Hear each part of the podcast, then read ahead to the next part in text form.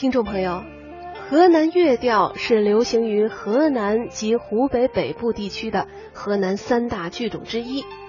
河南乐调音乐由于其历史悠久，既有较多的曲牌，又有比较完整的板腔，唱腔主要为乐调，有时也兼唱吹腔、昆腔、七句半等。在清朝乾隆年间，已经在河南南阳一带流传了。到了咸丰的时候，已经流传到了邓州、禹州、许昌、郑州、商丘、周口一带。乐调呢有自己的演唱风格，不仅有表现民间风情的外装戏，还有表现帝王将相的袍带戏，又称正装戏。由于周口地区的乐调剧团出了一位德高艺重的表演艺术家申凤梅。被当年前往河南演出的京剧表演艺术家袁世海、杜近芳发现，并极力推荐，使这一剧种由河南传到了北京，又走向了全国，为河南乐调的历史留下了光辉的一页。申凤梅是河南卓越的乐调表演艺术家，以活诸葛飞升剧坛。在他五十七年的艺术生涯中，先后在传统戏、新编历史剧。及现代戏等二百多个剧目当中，扮演过生、旦、净、丑等各种行当的角色，塑造了各色各类、性格迥异的众多艺术形象，可谓是生旦不挡，悲喜嫌疑啊！尤其是他在《诸葛亮吊孝》《收姜维》等三国戏中塑造的诸葛亮这一艺术形象，深得观众好评。申凤梅一生倾心塑造了六个诸葛亮形象。诸葛亮出山，舌战群儒，斩关羽，诸葛亮吊孝，七擒孟获，收姜维。